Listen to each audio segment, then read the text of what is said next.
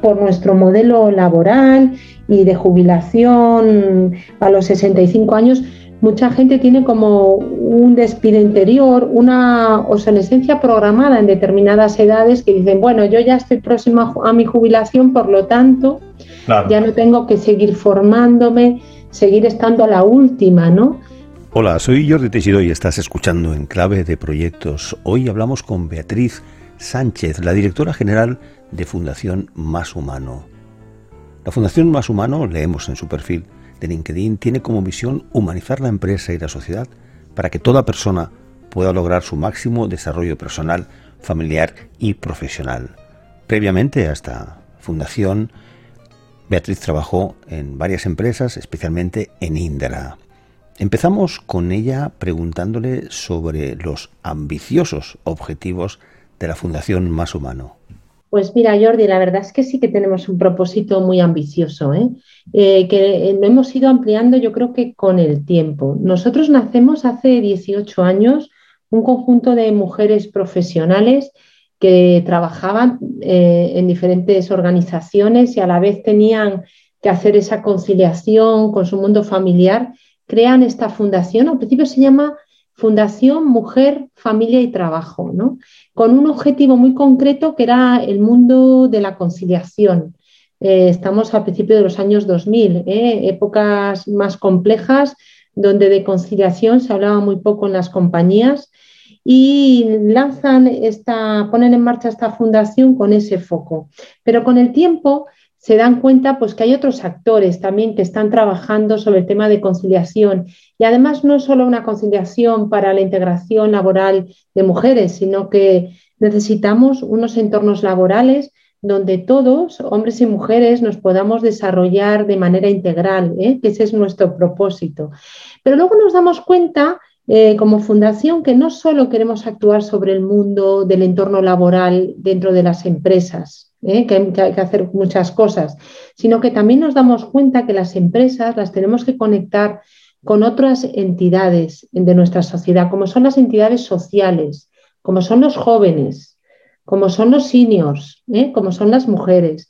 Y entonces nos damos cuenta que tenemos que crear un ecosistema mm, para impactar muchísimo más amplio, integrando el mundo de la empresa y su entorno laboral, pero también con los seniors, con los jóvenes, con las mujeres y con las entidades sociales, creando un gran ecosistema que en el fondo lo que queremos es la humanización de la sociedad.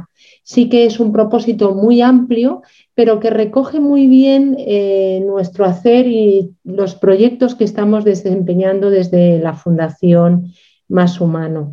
Eh, nosotros sí que somos muy especialistas en identificar en nuestra, en nuestra sociedad un área de deshumanización y trabajar sobre ella. Hace tres años como sabes, Jordi, identificamos los temas de edadismo laboral y ver que había un gran colectivo de personas eh, mayores de 45, 50 años que se encontraban sin trabajo, desvinculados prematuramente del mundo laboral y eh, querían reiniciar su carrera profesional. Y por ese motivo creamos eh, Generación Sabia, que es uno de los ejemplos que si quieres hablamos más adelante sobre del tipo de proyectos que nosotros desarrollamos ¿eh? desde la Fundación. Identificamos un área sobre la que trabajar y, nos, empezamos a crear un movimiento uniendo muchos agentes que hay en la sociedad que quieren también trabajar sobre eso eh, para impulsarlo.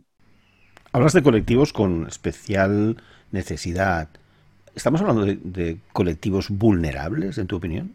No, yo creo que no son colectivos vulnerables, igual son colectivos, eh, bueno, pues que la sociedad en su día a día y, las empresas, pues igual los han dejado más de lado ¿eh? y, no son colectivos vulnerables ni mucho menos. Eh, son colectivos que necesitan nuestro apoyo y, para empoderarse y, y, para, en el caso, por ejemplo, de los seniors, pues encontrar nuevas oportunidades para desarrollar su carrera profesional. No son ni mucho menos colectivos vulnerables, porque nosotros también trabajamos, por ejemplo, con los jóvenes emprendedores sociales, que son unos jóvenes con valores que desde hace 16 años les apoyamos con nuestro premio de emprendedores sociales jóvenes Estos chicos son unos chicos entre chicas entre 14 y 30 años, lo que hacen es crear empresas más humanas desde su origen. Crean unas empresas maravillosas que ya tienen un impacto social y medioambiental dentro de su propósito. Y entonces desde, desde Fundación Más Humano nos encanta trabajar con ellos y visibilizarlos. De hecho, bueno, se llama Premio Jóvenes Más Humano, pero siempre decimos que es mucho más allá que un premio. Es un ecosistema de apoyo al emprendedor social joven. Desde el principio, cualquiera que presenta su candidatura, ya le metemos un mentor. ¿Eh? Decimos, mira, te vamos a ayudar con un mentor porque seguro que tienes una buena idea ¿eh? de impacto social y medioambiental para tener una mejor sociedad y te vamos a poner un mentor. Y les acompañamos en su camino. De hecho, dentro de un rato tendremos un encuentro con los ganadores del año pasado del Premio Jóvenes Más Humano, eh, que nos van a contar su experiencia a otros jóvenes de varias universidades, institutos, colegios que se van a conectar para conocer eh, cuál es una visión de estos chicos. Y, creemos que, es un trabajo que además no solo es Fundación Más Humano la que les apoya, sino que les apoya IBM, les apoya el Corte Inglés, Bankinter y este año el Ayuntamiento de Madrid, entre otras organizaciones. ¿eh? O sea que creamos también ecosistema para ayudar a, este colectivo ¿eh? de los jóvenes emprendedores sociales. ¿Y, qué factores son los que hacen que estas empresas tengan esa calidad diferente, ese factor eh, diferencial en cuanto a, pues no sé, la conciencia social? Sí, eh, bueno, yo creo que nosotros lo que hacemos es juntarlos, porque hay un montón. No sabes la cantidad de emprendedores sociales que hay en nuestro país y a nivel mundial, y jóvenes también. Yo creo que ahora los jóvenes de ahora tienen unos valores de impacto social y mucho más grandes que, en el pasado, ¿no? Y lo que hacemos no es juntarlos, ¿eh? ellos están ya y, creamos esos espacios para que ellos se conozcan entre ellos y les damos visibilidad. Eh, tenemos, bueno, eh, han pasado, te digo, Jordi, más de 7.000 jóvenes en estos 16 años, o sea que hay una enorme, enorme comunidad de, jóvenes emprendedores sociales y son jóvenes pues que desde que se les ocurre, por ejemplo, los ganadores del año pasado, coger a pescadores conjuntamente con ellos y recoger plásticos en el mar, ¿eh? para luego esos plásticos empezar a producir materiales que se puedan utilizar pues, para la industria textil o otro tipo de industrias. Entonces, eh, es curioso cómo un joven se le ocurre decir, oye, voy a alinearme con los pescadores, les voy a pagar por el plástico que recojan de los mares y ese producto yo lo voy a reciclar ¿eh? para producir otros temas. Y son gente joven. Eh, a mí, la verdad es que nos dejan con la boca abierta cada vez que, tenemos encuentros con ellos. Y hoy, por ejemplo, vamos a contar este caso de, de, estos jóvenes dentro de un rato. Volviendo al, origen de la fundación, me ha llamado la atención que ahora tenéis unos objetivos pues muy diferentes, muy ambiciosos, con diferentes líneas de trabajo pero que esto se originó en la igualdad de género, ¿no? las oportunidades para la mujer. ¿Cómo opinas que ha evolucionado este tema en los últimos años? Pues mira, Jordi, ahí sí que es un área que siempre trabajamos pues, por, nuestro origen en el ámbito de mujer e igualdad dentro de las organizaciones. Yo tengo una mirada positiva. Yo creo que se ha recorrido bastante camino. Eh, todavía quedan cosas por hacer, queda trabajo por hacer pero yo creo que si miramos atrás, eh, el camino ha sido largo y, positivo ¿eh? para la mujer, pero yo creo que también para el hombre, para crear estos entornos laborales más humanos.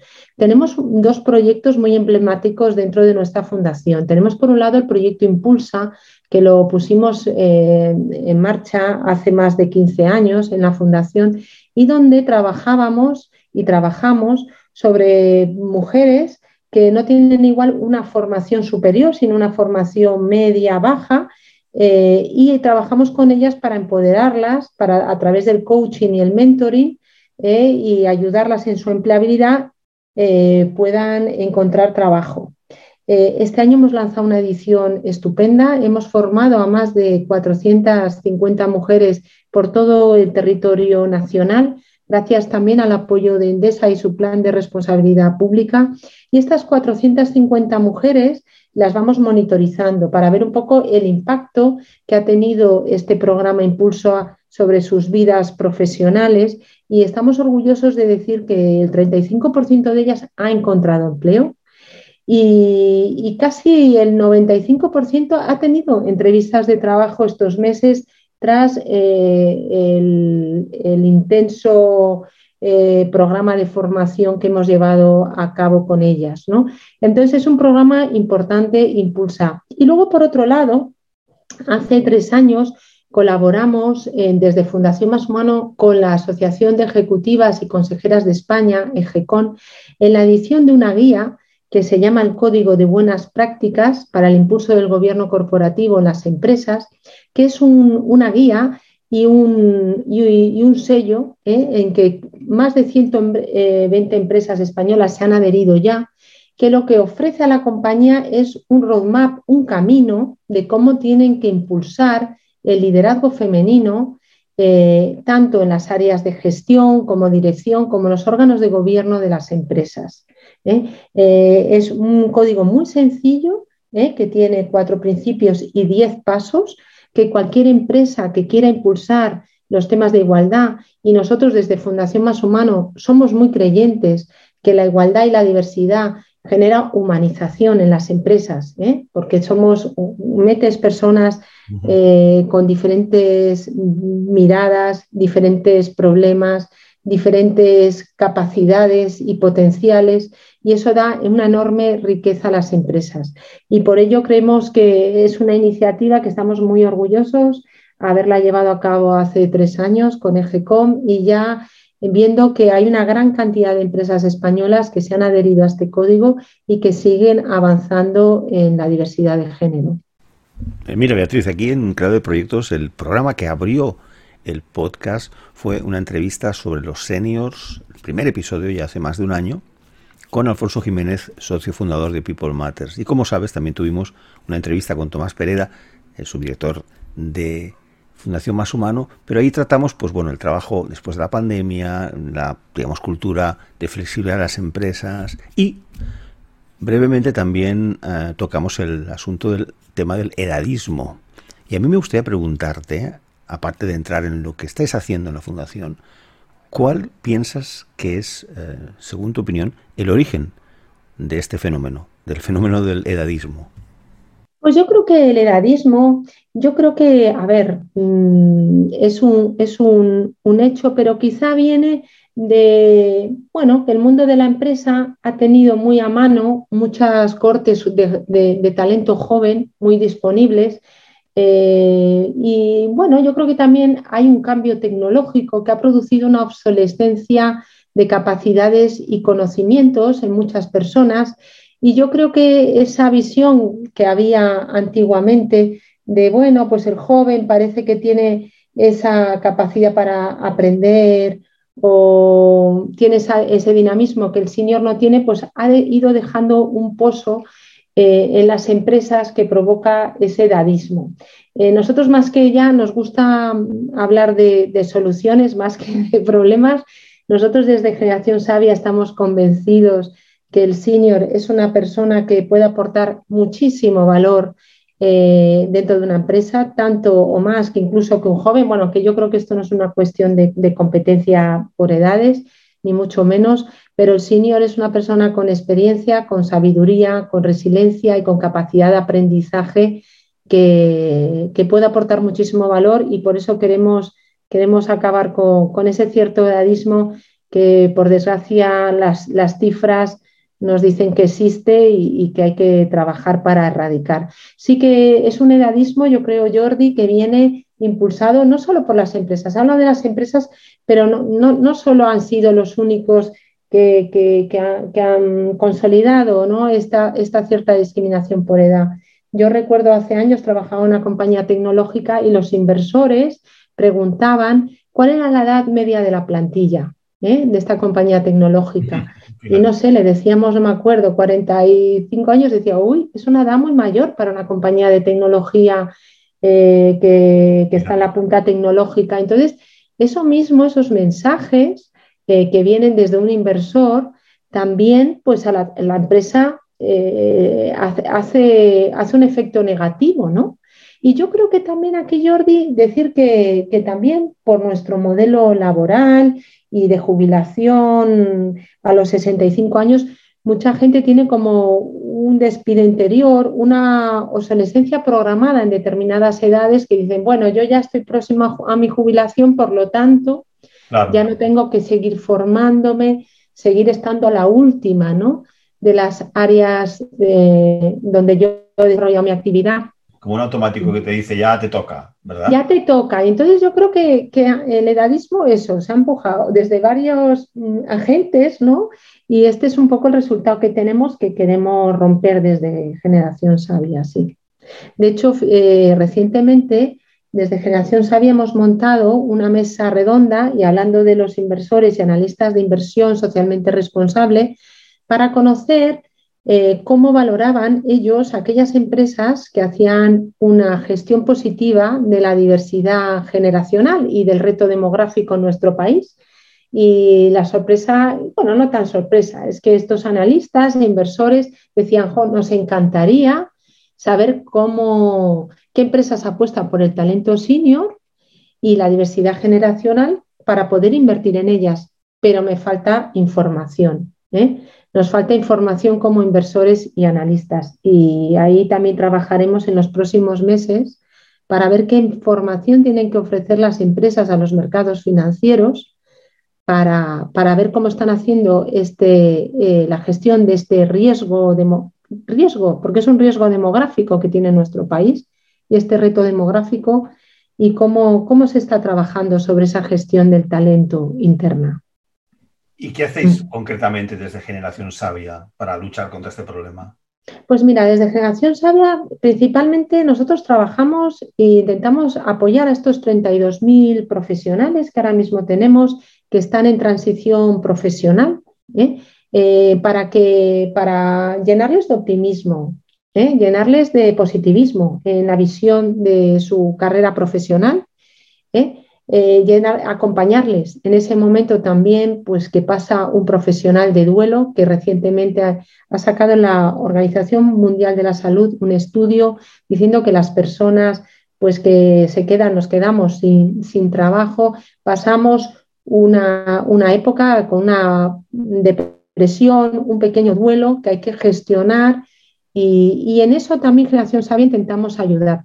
Para ello tenemos unos 450 colaboradores que van desde mentores, coach, empresas que apuestan por el emprendimiento senior, inversores que invierten en emprendedores senior, ya que los ratios de éxito del emprendedor senior son mayores que los de emprendedores de otras edades.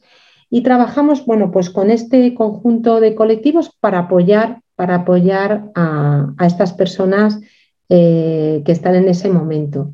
Pero también no solo nos quedamos ahí, no, no solo nos queremos quedar apoyando a estas personas, sino que queremos hacer movimiento de cambio. Y por ello, próximamente vamos a presentar un paper de cambio normativo para que impulse una legislación laboral a favor de la trabajabilidad o la empleabilidad de los seniors y a favor de que las empresas contraten a seniors para mejorar su gestión de talento interna. ¿eh? Entonces, no solo queremos trabajar con estas personas, sino también hacer movimiento. Este paper de cambio normativo lo estamos llevando a cabo con un conjunto de despachos de abogados, entre los que está PwC, Hogan Lobel, Sagardoy, abogados, eh, está Herbert y la Fundación Fernando Pombo. Y con ellos hemos hecho una serie de propuestas eh, de cambio normativo eh, para impulsar lo que es la gestión de talento y la diversidad generacional dentro de las empresas, así como un marco laboral que favorezca la empleabilidad de los seniors. Y hablando de la esfera legal, ¿estamos mm, considerando sanciones o estamos hablando de bonificaciones para estas empresas? Eh, no, eh, propuestas de bonificación y también son propuestas de transparencia informativa. ¿eh? Pedirle a las empresas que mejoren su transparencia informativa en cómo están haciendo esta gestión de talento senior para que sean los diferentes públicos de interés que colaboran con ellas, pues que valoren si esa gestión está siendo óptima o puede, o puede mejorarse. ¿Eh? Mucho lo que es en transparencia eh, informativa y también pues eh, llevamos muchos años trabajando en los temas de igualdad y de diversidad de género y sabemos que y estamos convencidos que la diversidad generacional tiene que seguir unos pasos parecidos a la diversidad de género en las compañías. Y estos, esos planes de igualdad de género, pues también igual hay que ampliarlos al mundo de la diversidad generacional. Y ahí, y ahí eh, estamos trabajando. Aunque yo pueda tener otra opinión, como senior que soy también, quizás la idea más generalizada es que la adaptación al cambio es más difícil para personas con cierta edad, porque desde luego el ritmo de cambio, yo puedo decir que llevo muchos años trabajando, más de 30, que desde luego no es el ritmo de cambio que tuvimos y que ya era alto en el siglo XX. ¿No, piensas que puede haber un poco la, la idea falsa, quizás, concepción de que los seniors no pueden adaptarse tan rápidamente a estos vertiginosos cambios del siglo XXI? No, yo creo que es cierto, Jordi, que el mundo eh, ha cambiado una velocidad, la velocidad de cambio ha sido exponencial y, requiere como un esfuerzo continuo de actualización de conocimientos y de capacidades en las personas. Eh, yo creo que viene un poco por ahí, pero es que la revolución tecnológica que tenemos hoy, eh, en el año 2021, se ha llevado a cabo, sobre todo se empezó en el mundo empresarial de manera muy fuerte en 1960. Y esa revolución tecnológica la llevaron a cabo seniors seniors de aquella época y seniors que, luego se van, se van haciendo mayores, pero que han sido grandes eh, tecnólogos. Eh, ¿Quién dice que, un senior no puede actualizarse y seguir impulsando ese cambio eh, tecnológico que, que, efectivamente que tenemos en nuestra sociedad?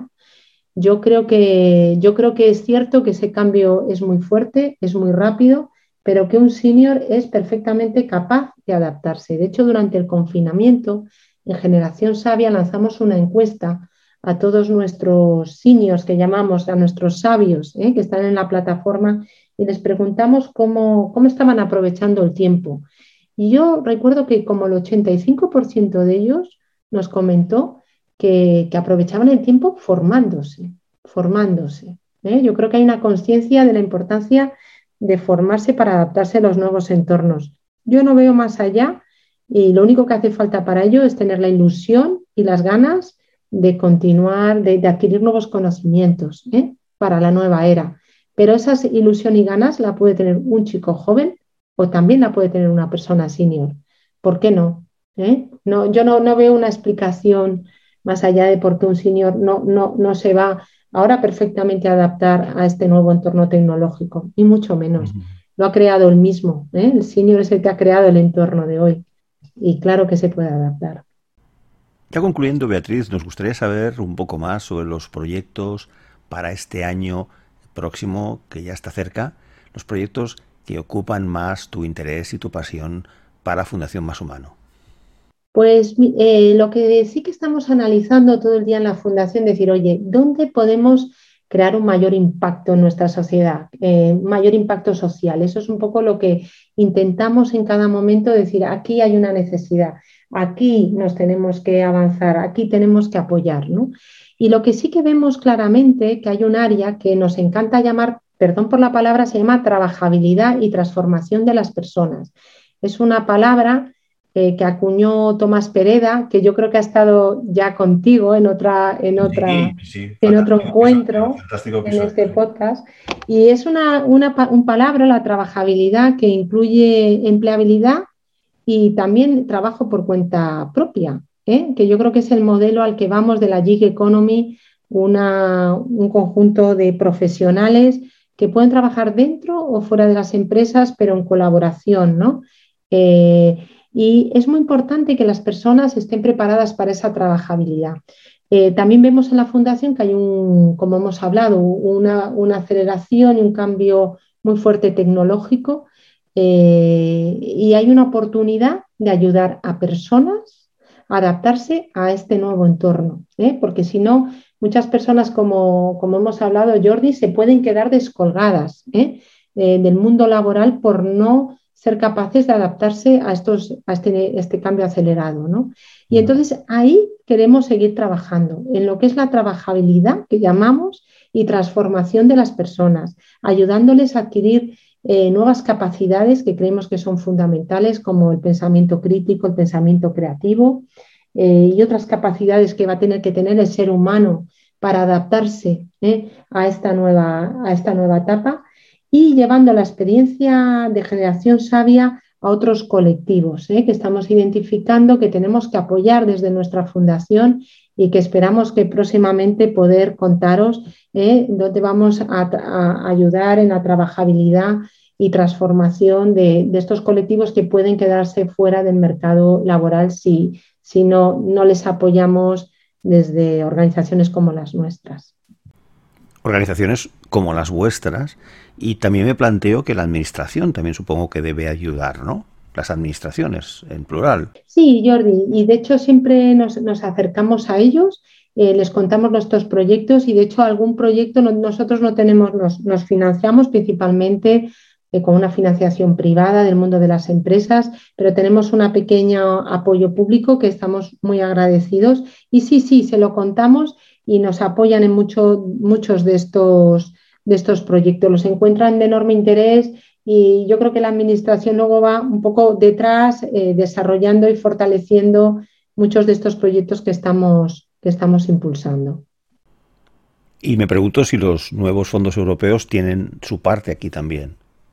Eh, ahí estamos analizando, Jordi, con varias consultoras que nos están ayudando, viendo en qué medida estos fondos también podemos, eh, podemos impactar de manera positiva en estos colectivos. Sí que es cierto que por ahora vemos que van muy destinados al mundo de la empresa directamente, eh, que está muy bien, pero desde la Asociación Española de Fundaciones se está trabajando también con ellos para que puedan llegar a apoyar estos fondos a fundaciones eh, que tenemos un impacto positivo en las personas y en otros, y en otros objetos ¿no? fundacionales. Se está trabajando en ello, pero desde luego que, sí, que queremos que, una parte de estos fondos intentar que redunde en beneficio de todos estos mm, potencial de talento tan grande que tiene este país, senior, ¿eh? mayores de, de 50 años, eh, para, su formación y su integración en el mercado, en el mercado laboral.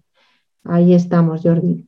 Pero tenemos que esperar todavía, yo creo, unos, unos meses para, para ver eh, cómo poder impactar en, en estos colectivos. Bueno, Beatriz, muchas gracias. Ha sido un enorme placer tenerte aquí con nosotros hoy en Clave de Proyectos. Jordi, para mí también un auténtico placer. Y gracias a vosotros por seguir en clave de proyectos como siempre te invitamos a que te suscribas, pongas like en el episodio y también a que nos envíes tus sugerencias, mensajes, opiniones a enclavedeproyectos.com. Hasta pronto.